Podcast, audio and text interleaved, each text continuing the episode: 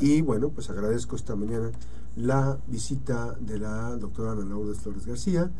Ella nos va a hablar sobre la salud respiratoria. El teléfono de contacto de la doctora 312-19-07460, es médico neumóloga en Colima. Eh, tiene especialidad en asma, eh, tuberculosis, fibrosis pulmonar, eh, cáncer de pulmón, líquido en el pulmón también, el famoso EPOC, las neumonías, precisamente bronquitis, tos crónica y también tromboembolia pulmonar. esta mañana vamos a platicar precisamente con la doctora y bueno, pues está este tema de la salud respiratoria. ¿De qué se trata la salud respiratoria, doctora? ¿Cómo estás? Muy buenos días. Buenos días, gracias por la invitación. La salud respiratoria es un tema poco conocido, pero realmente la respiración es un proceso vital que cuando lo llevamos a cabo este, adecuadamente tiene muchos beneficios. Aparte de la oxigenación correcta del cuerpo, favorece la quema de grasas, el aumento de defensas respiratorios, este va de la mano con la salud cardiovascular, nos permite realizar una vida adecuada y plena.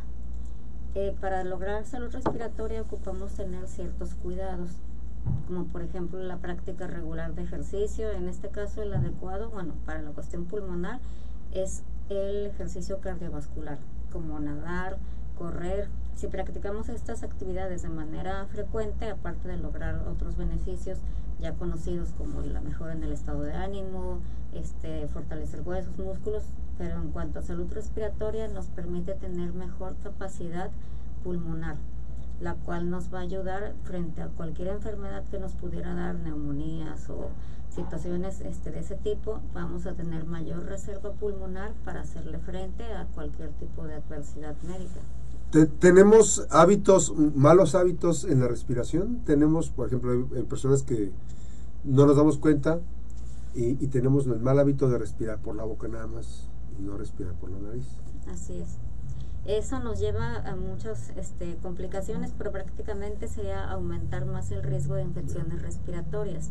La, una de las ventajas, bueno, cuando se respira por la nariz, todo está anatómicamente diseñado para que el aire, eh, las partículas contaminantes se filtren por los vellos de la nariz. Entonces, y así llegan a segmentos más inferiores del pulmón, ya sin tanta presencia de partículas y moléculas que lo pueden dañar. Entonces sí es muy importante este, estar bien enterados. Ahora, en esta parte de la salud, eh, ¿qué, tipo, eh, decía usted que el, tema de la activación física, el, hacer eh, ejercicio, forma parte de una dinámica y esto obviamente que genera un ejercicio, digamos, de los pulmones y esta buena respiración lleva una buena oxigenación al cerebro, todos los demás A todos los demás órganos, así es y aumenta nuestro rendimiento físico, este, lo cual, como le comenté, ante cualquier adversidad pulmonar o inclusive ante, por ejemplo, es muy común que los pacientes que tienen asma o EPOC, los que tienen, los que tienen un hábito sedentario tienen mayor impacto en cuanto a los síntomas. Pueden tener dos personas EPOC con la misma función pulmonar, pero el paciente que hace ejercicio de manera regular no va a tener los mismos síntomas tan intensos como el paciente que fue sedentario. Cuando ya se diagnostica un problema pulmonar, eh, baja el rendimiento, muchas personas este, se retraen y dicen ya no voy a hacer ejercicio. Eh, ¿Es conveniente o no es conveniente? ¿O en qué, casos es conveniente esto? No, de hecho cualquier paciente pulmonar ya crónico se le recomienda que lleve un programa de rehabilitación pulmonar donde que es fundamental esa parte para evitar la progresión y mejorar mucho la calidad de vida. Entonces, los pacientes enfermos del pulmón sí tienen que hacer ejercicio, pero de acuerdo a, sus, a su condición. No va a ser la misma actividad que un paciente sano, pero el ejercicio está indicado para incluso para todos, inclusive los pacientes crónicos. Doctora, eh, hay personas que han estado expuestas a, a inhalación de, pues, por lo menos cigarro, pero otras que cocinan con este con leña y todo esto, ¿esas personas a la larga pueden tener problemas pulmonares? Sí, y no solo ellas, hay muchos tóxicos en el pulmón el cual desconocemos. Por ejemplo, uno de ellos muy común es el asbesto. Gente que tiene láminas de asbesto, techos de asbesto, llega a desarrollar eh, alta probabilidad de tener cáncer de pulmón, de la pleura. Este, pacientes que están en, en, contacto, por ejemplo, con el humo de leña, este, bueno, hay una creencia común que si sacan el por así decirlo, el tiro de la chimenea más alto, van a evitar las, inhalar las partículas y la realidad es que no. Se ha visto que cuando uno usa leña, las partículas llegan, este, quedan suspendidas en el aire hasta por meses. Entonces, y únicamente se sedimentan cuando la lluvia. Así es. Entonces, el hecho de que saquen una chimenea con tiro alto no, no, no va a disminuir la contaminación que están inhalando durante todo el día es casi imperceptible, por ejemplo, ahorita que decía las melaminas de asbesto, uno puede recordar, se puede aproximar y puede pasar un dedo por encima de las láminas y vemos que se desprende una especie de polvito. Ese es el polvito que hace daño. Así es. Ese polvito en microscopio se ve como pequeñas agujas. Las agujas son muy, son muy, muy, muy pequeñas que escapan a todas las defensas pulmonares. Escapan ante el moco, ante los... se filtran. Pues, se filtran y cuando llegan a segmentos muy muy pequeños del pulmón se enclavan se quedan ahí clavadas. Y esa eh, duran pues, meses años toda la vida y empiezan a desarrollar cambios en las células que nos lleva que nos predispone a cáncer también pues lo, este, el uso de barnices pinturas cualquier aerosol este pacientes que ponen uñas este, pacientes que hacen prótesis dentales, muchísimas ocupaciones. Tipo de solventes. Ajá, muchísimas ocupaciones este, dañan nuestra salud respiratoria. Así es. Ahora, estos, este tipo de, digamos, en el caso de las cuestiones laborales, se puede eh, disminuir con la colocación de sí, algún con tipo la de... colocación de la mascarilla adecuada para la profesión, mantener el lugar esté bien ventilado, sobre todo. Así es.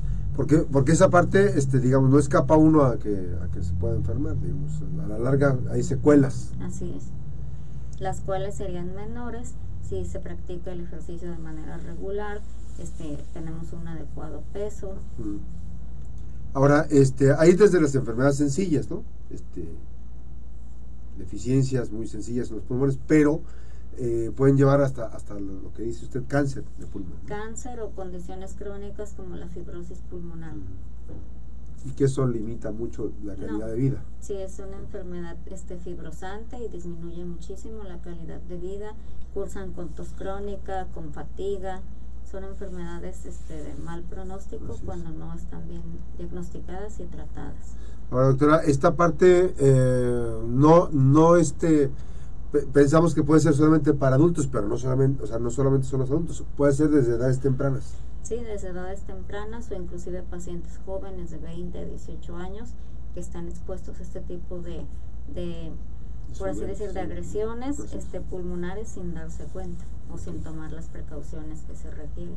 Por eso la importancia de cuidar, o sea, todo el entorno, el, el tema laboral, este, pues a la larga dice uno, pues una o dos veces no hay bronca, pero si ya con, con su mascarilla adecuada, este, que hay para diferentes tipos de trabajo, este, ya puede resolver, disminuye el impacto. Sí, disminuye el impacto notablemente. Así es. Ya cuando se presenta, este, ¿cómo, cómo se hacen los estudios del diagnóstico de personas cuando ¿Hay algún, algún examen de resistencia pulmonar? Eh, principalmente se usa la espirometría, que es una prueba de función pulmonar bastante fácil. En ella se logra medir y dar, por así decirlo, en un porcentaje la función pulmonar. Ya cuando de primera mano vemos que está disminuida, el paciente tiene síntomas, ya se procede a hacer tomografías y complementar el resto de pruebas para el diagnóstico y ofrecer tratamiento. Esta es la parte eh, importante precisamente de las actividades, en el caso específico de eh, la atención este, médica. Y bueno, hay que recordar que este, no está por demás si alguna persona tuvo esta exposición, pues lo más importante es estar pendientes eh, y hacer un diagnóstico. Sí, este, estar pendientes de los síntomas y no acostumbrarnos a siempre tener tos o siempre tener flema, no hacerlo. No es normal. No, no es normal. Y ahí está básicamente cuando pasan evoluciones muy largas, porque pues como así siempre ha estado, por así decirlo, ya no me doy cuenta o ya le resto importancia. Sí, en, eh, a veces con los menores hay temas, este, con, eventualmente con cambios de clima, eh, salen alergias este, y ese tipo de cosas debe tener un, seguimiento. Sí, un seguimiento, vigilancia y tratamiento cuando se presentan los síntomas. Así es, porque no es normal que tampoco los niños tengan ese tipo de... No. Hay que saber el origen. Hay que saber el origen y evitarlo y tratarlo. Este, sí, hay, hay- estaba yo checando porque finalmente, eh, pues uno se acostumbra, dice, ¿no? Se acostumbra a tener tos y no es normal No, tener tos. Ya cuando pasa más allá, este, ahorita comentábamos, este, más de dos semanas ya no es normal, este, hay que, hay que también eh, tomar medicamentos para, para, Para poder mejorar. Así, sí, porque ahorita, y ahorita que eh, estaban comentando este, sobre, sobre COVID, hay personas que a lo mejor no fueron a rehabilitación o que no tuvieron rehabilitación, pueden empezar una rehabilitación, ya ahorita que estamos, ya estamos en casi en la normalidad en, en cuanto a actividades, pueden ir a una terapia, pueden ir a, a- a tomar ejercicios para... Para, Para revertir, digamos, recuperar o la- disminuir el impacto en aquellos que tuvieron secuelas más graves. Pero ¿Sí se puede? Sí. De hecho, se ha visto, bueno, recientemente gracias a nuevos virus o situaciones así, a veces tienen los pacientes un proceso respiratorio viral, no tanto forzosamente Claro. COVID. Y posteriormente, cuando no se atienden adecuadamente o no mejoran los síntomas, aunque hayan este, recibido atención, cursan con tos crónica. Es. Y esa tos nos revela que el, pues, el bronquio está inflamado y se puede hacer una situación más complicada este, por no atenderse rápidamente.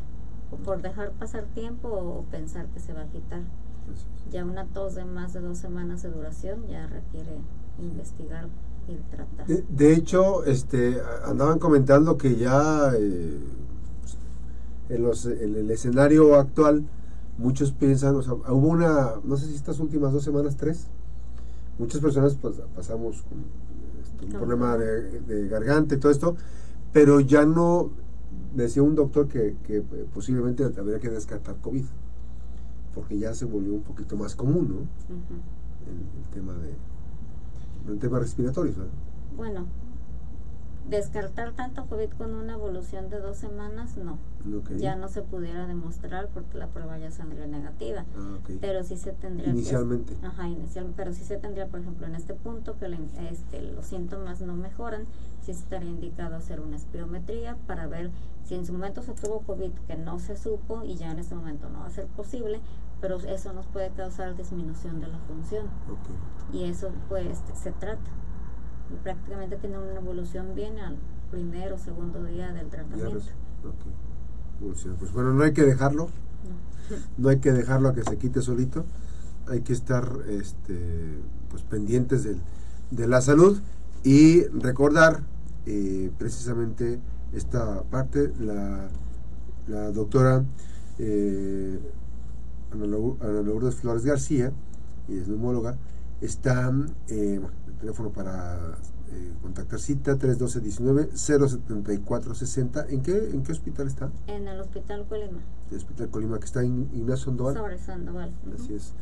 Y eh, pues atienden temas de asma, que finalmente eh, el asma eh, en etapas iniciales con niñas y niños hay que, hay que tener un diagnóstico, ¿no? Sí, un diagnóstico, tratarlo, porque en la mayoría de los casos remite. Así es, eh, tuberculosis, fibrosis pulmonar, eh, cáncer de pulmón, eh, líquidos en los pulmones, el famoso EPOC, neumonías, neumonía, bronquitis, tos crónica y tromboembolia pulmonar. Gracias por esta visita, doctora, y bueno, pues a cuidarnos la salud.